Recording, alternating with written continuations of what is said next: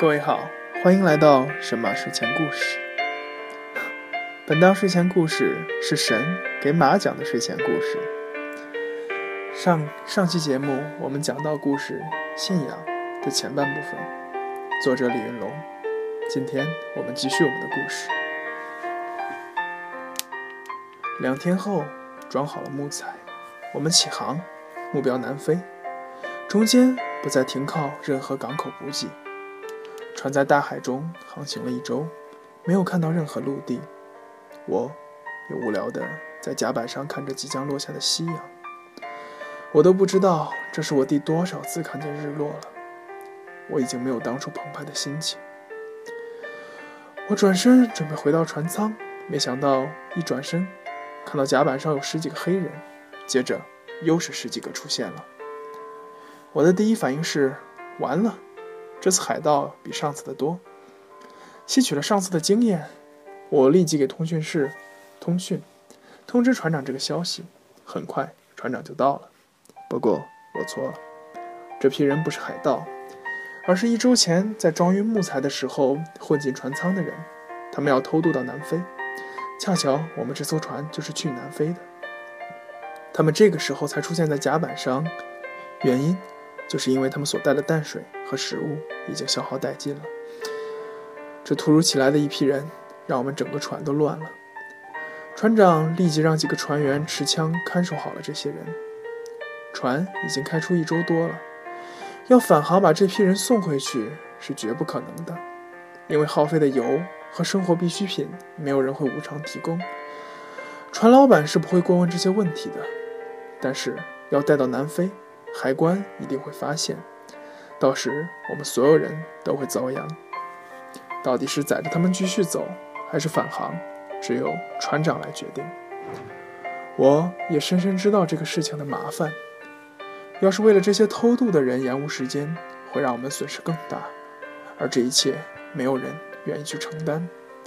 我看着一双一双带着渴望的眼神，仿佛明白此行对他们有多么重要。船长的决定很艰难，但却很坚定，就是他们从哪儿来，就让他们自己回哪去。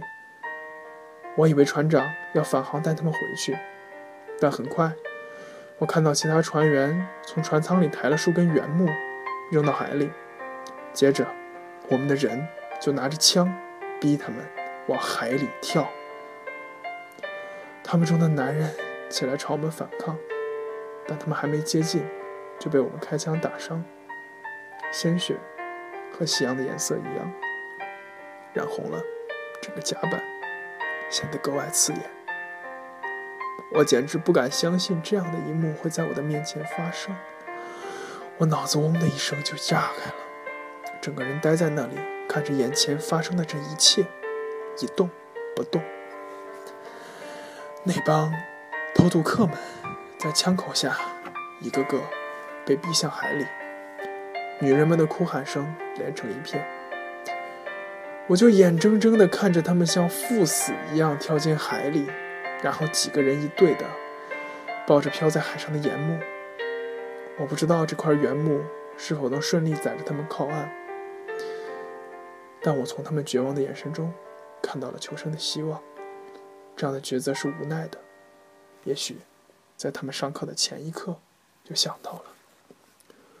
把偷渡客赶下海，水手们顺势也把尸体扔向了大海，把甲板冲洗干净，我们就继续朝目的地进发。每个人都很平静，仿佛刚才什么事儿都没发生一样。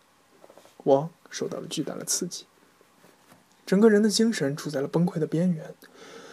我脑袋木掉的，依旧站在原地。船长走到我身边，看了我一眼，微微叹了口气，告诉我：生命就是一场竞争。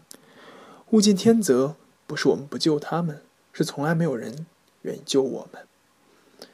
但我始终无法理解他们的做法。我甚至觉得，就算带他们走，那又怎么样？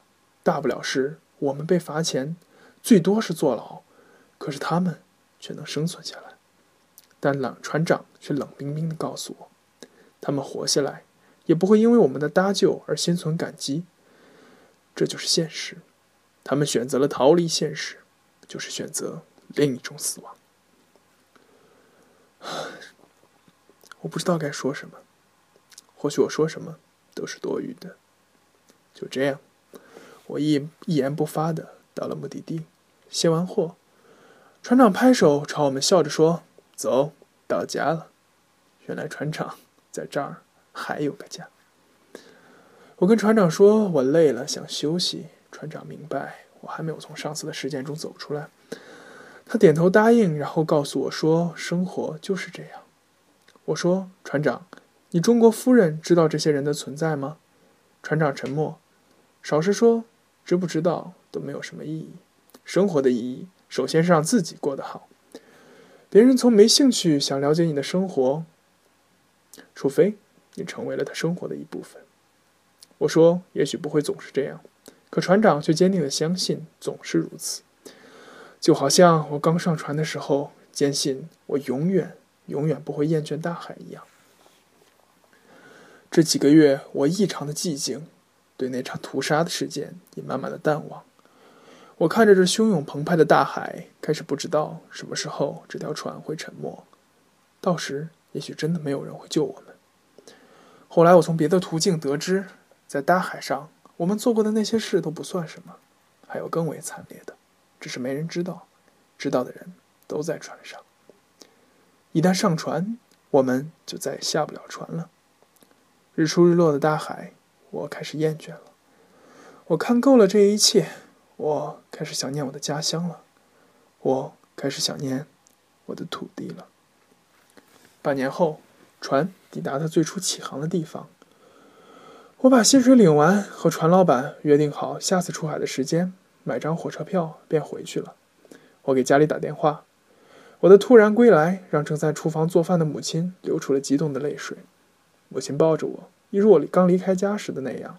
她说：“快两年没见了，你都瘦了，快去坐着，妈给你做好吃的。”母亲说完，擦干眼泪，把我推到客厅，然后给父亲打电话，让父亲赶紧回家。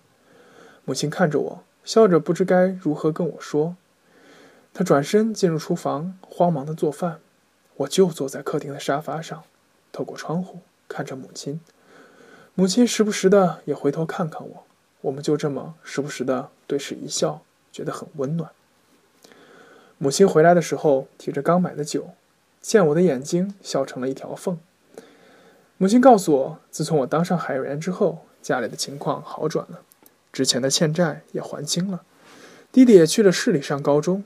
我再挣两天钱，家里就可以翻新盖房子了。我跟父亲说：“我是家中长子，这些都是我应该做的。只要咱家能越来越好，我辛苦点没什么。”父亲笑笑，朝我说：“只要能挣钱，不是歪路，多少人羡慕都羡慕不来。”还说邻居见我挣到钱了，都筹划让自己的孩子出海挣钱。我听了，只是点头。没发表任何意见。父亲说我沉默寡言了，成熟了许多。我说，别人家的事情我没太大兴趣去关心。弟弟在周末的时候回来，他见到我很开心。我问他学习怎样，他说还行。他告诉我希望以后能考个海事学院，以后也出海当海员挣钱。我听后，很是郑重的告诉他，能挣钱的工作很多，以后不要做海员。也不要为钱活着。弟弟问我为什么，我说你多读书，好好学习，自然就明白了。其实我只是不想让弟弟可忍受和我一样的孤独。在家这段时间，没有海上的漂泊，也没有海上的美景，但我却脚踏实地的生活着。我很少和以前的同学去玩，我总觉得我懒得折腾。两个月后，我离开家，再次准备航行。父亲送我去火车站，本来母亲也是要去的，但我怕她在火车站哭，就没让她去。火车站依旧人山人海，父亲让我看好自己的包，我说不必担心。听着不远处的呐喊声，然后听到有人说：“有人死了，吐着白沫就死了。”我低着头往前走，走着，我发现父亲没了。我转身一看，父亲正朝一圈人围着的地方走去。我喊了一声：“你去干嘛？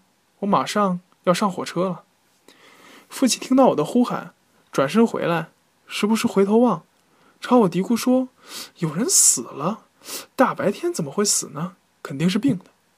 甭管别人，咱们就管好自己就行。”我接过父亲的包，然后准备进站。